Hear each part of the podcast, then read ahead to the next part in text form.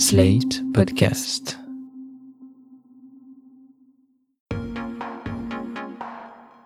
On en a un, ou deux, ou plus. Ils sont communs, originaux, chargés d'histoire, hérités d'ancêtres, religieux, inventés.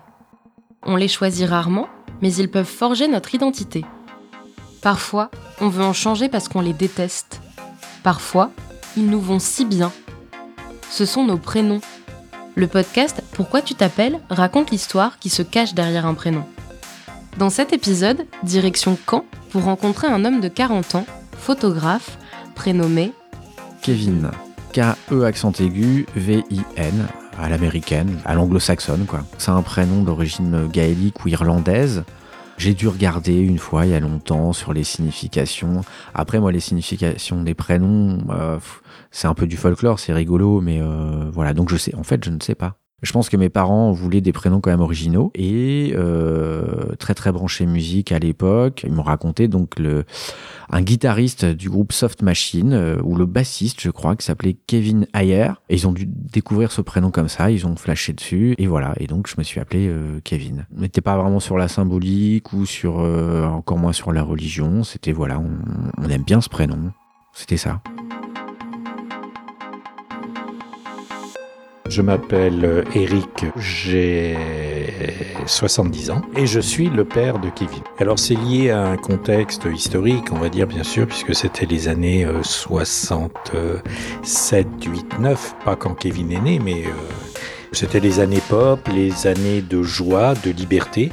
Et, euh, et, parmi tous les groupes qui, qui, euh, voilà, qui prônaient un petit peu cette, cette vie nouvelle, en tout cas qu'on découvrait, il y avait des groupes comme Pink Floyd, groupe anglo-saxon effectivement, ou un autre groupe qui s'appelait Soft Machine, qui était un peu plus orienté jazz, ou le euh, guitariste bassiste, euh, merveilleux musicien, s'appelait Kevin Ayers. Et quand il a quitté le groupe des Soft Machines, il a, il a fait un disque magnifique qui s'appelle A Joy of a Toy. Comment ça s'est passé à la mairie pour Kevin? Normalement, je crois, non, je... encore qu'il y a eu un petit, j'ai dû aller le déclarer avec un jour de retard. Donc euh, il y a eu un petit un petit souci. Euh, je crois qu'effectivement le, le, le, le, monsieur de la mairie a tiqué, mais après voilà. Est-ce que c'était un prénom connu à l'époque? Bah pas vraiment, voire pas du tout. Comme je suis arrivé déjà avec un jour de retard, qu'il y avait des complications, que euh, ah si, je, je me souviens, je, je, je suis un peu réactif effectivement. C'est-à-dire que le monsieur m'a dit qu'un jour de retard c'était beaucoup et qu'en plus c'était un prénom qui n'était pas conforme. Et je me souviens lui avoir dit, alors écoutez, on va faire quelque chose, oubliez-moi, je ne déclare pas d'enfant, et au revoir. Là, il a dit, c'est pas possible. Bah, je dis, bah, il faut croire que si, c'est possible, puisque vous n'acceptez pas. Donc, euh, il a été obligé d'accepter. Qu'est-ce qui a été le plus important pour vous dans le choix du prénom de Kevin? Je peux pas répondre à cette question parce que Effectivement, c'est toujours subjectif, c'est-à-dire qu'on ne peut pas préjuger de ce que deviendra évidemment une petite fille ou un petit garçon. Donc, est-ce que on peut pas essayer d'associer un prénom à un futur euh, anticipé? Donc, euh, c'était simplement le choix euh, du père et de la mère en fonction justement de, de l'histoire qu'on vivait à l'époque. De toute façon, un prénom, voilà, c'est comme ça. Et alors, de temps en temps, on peut se faire reprénommer par les amis, mais euh, quelque part, les, les, gens évoluent totalement indépendamment de leur prénom, il me semble. Mais euh, pour moi, il a deux vies, euh, mon prénom. Euh, sur mes 14 premières années, jusqu'en 90, j'étais le plus fier de mon prénom, je le trouvais génial. Je ne connaissais pas d'autres Kevin, je trouvais qu'il était, il avait la classe, il était stylé et j'étais le seul à m'appeler comme ça. Et puis, évidemment, il y a eu la bascule dans les années 90. Euh, mais on sait bien, il y a eu toute cette euh, vague de prénoms anglo, euh, anglo-américains qui sont arrivés dans les années 80, liés souvent à des séries américaines. Il y a eu le duo Jennifer et Jonathan. Voilà, les premiers qui sont arrivés dans les années 80, un peu avant les Kevin. Évidemment, 90, on a une triplette de films, euh, les deux films de Kevin Costner, Robin des Bois, et le deuxième, c'était Danse avec les loups. Ces films ont, eu un, ont fait un carton à l'époque.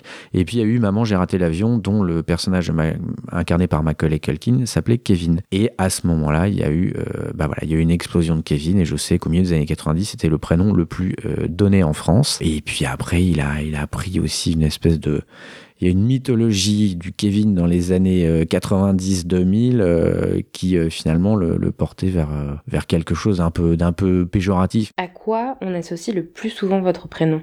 Pas mon prénom, mais le prénom Kevin est évidemment associé maintenant euh, aux enfants euh, qui sont issus de, de, classes populaires. Alors on dit euh, Cassos, ce genre de choses, de tous les prénoms anglo-saxons qui ont été donnés par la suite et même euh, donné euh, en référence à de la télé-réalité et tout. Euh, le Kevin a, incarne ça, même si ça commence un peu à changer parce qu'on entend parfois à la radio, à la télé, des journalistes, des, des, des écrivains qui s'appellent Jonathan, qui s'appellent Kevin, même Jordan. Donc on commence, on va, on va commencer à passer au-delà de ça, mais, mais le Kevin, et moi, ceci dit, ça me fait rire. Hein le, Kevin a incarné, incarne encore toujours quand on fait des blagues.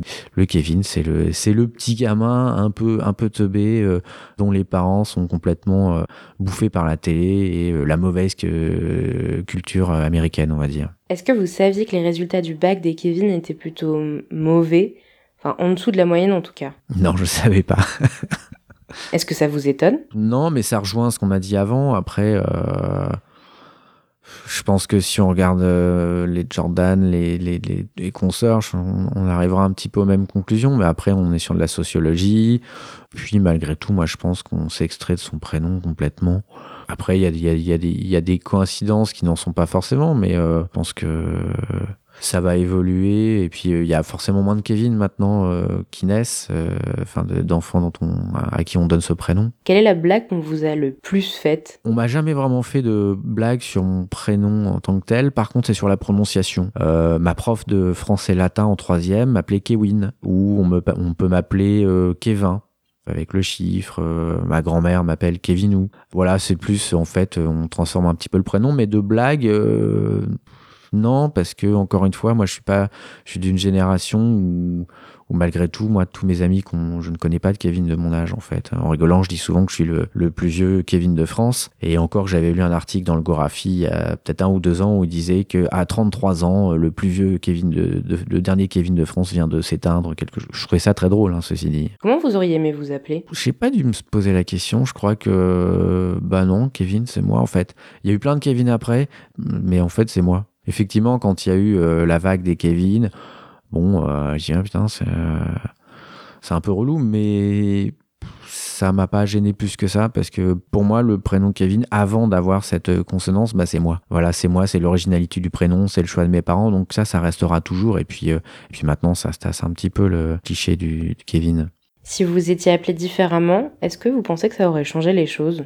Peut-être même si encore une fois, euh, pour moi, ça, je, pense que c'est quelque chose de vraiment euh, totalement mineur, mais peut-être dans cette euh, façon, peut-être que j'avais de me sentir légèrement différent des autres, enfants, d'avoir cette petite originalité, alors que par contre j'étais un enfant extrêmement très calme, je, ne faisais pas, j'étais très obéissant, mais voilà, il y avait cette petite particularité que, que j'aimais bien, alors peut-être ça, ça a une légère influence. C'est quoi le plus simple et le plus dur avec le fait de s'appeler Kevin Il y a pas de choses dures ni simples. Après, de temps en temps, euh, si je me présente euh, à des, je sais pas moi, mais c'est tout bête, euh, à des gens qui sont plus âgés que moi, qui vont représenter direction de la culture, de mairie, de choses comme ça, il y a cette petite pointe de ah c'est un Kevin et mais ça reste pas parce que comme je le disais tout à l'heure, il y a de plus en plus de, Jonathan, de Jordan, de machin qui euh, sont passés au-delà du cliché du, du, gamin de, de, Cassos, hein, parce que c'est un peu le mot. Euh.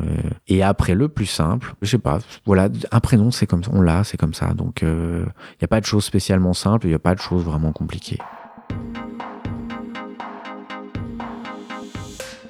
C'était Pourquoi tu t'appelles, un podcast slate.fr par Nina Pareja.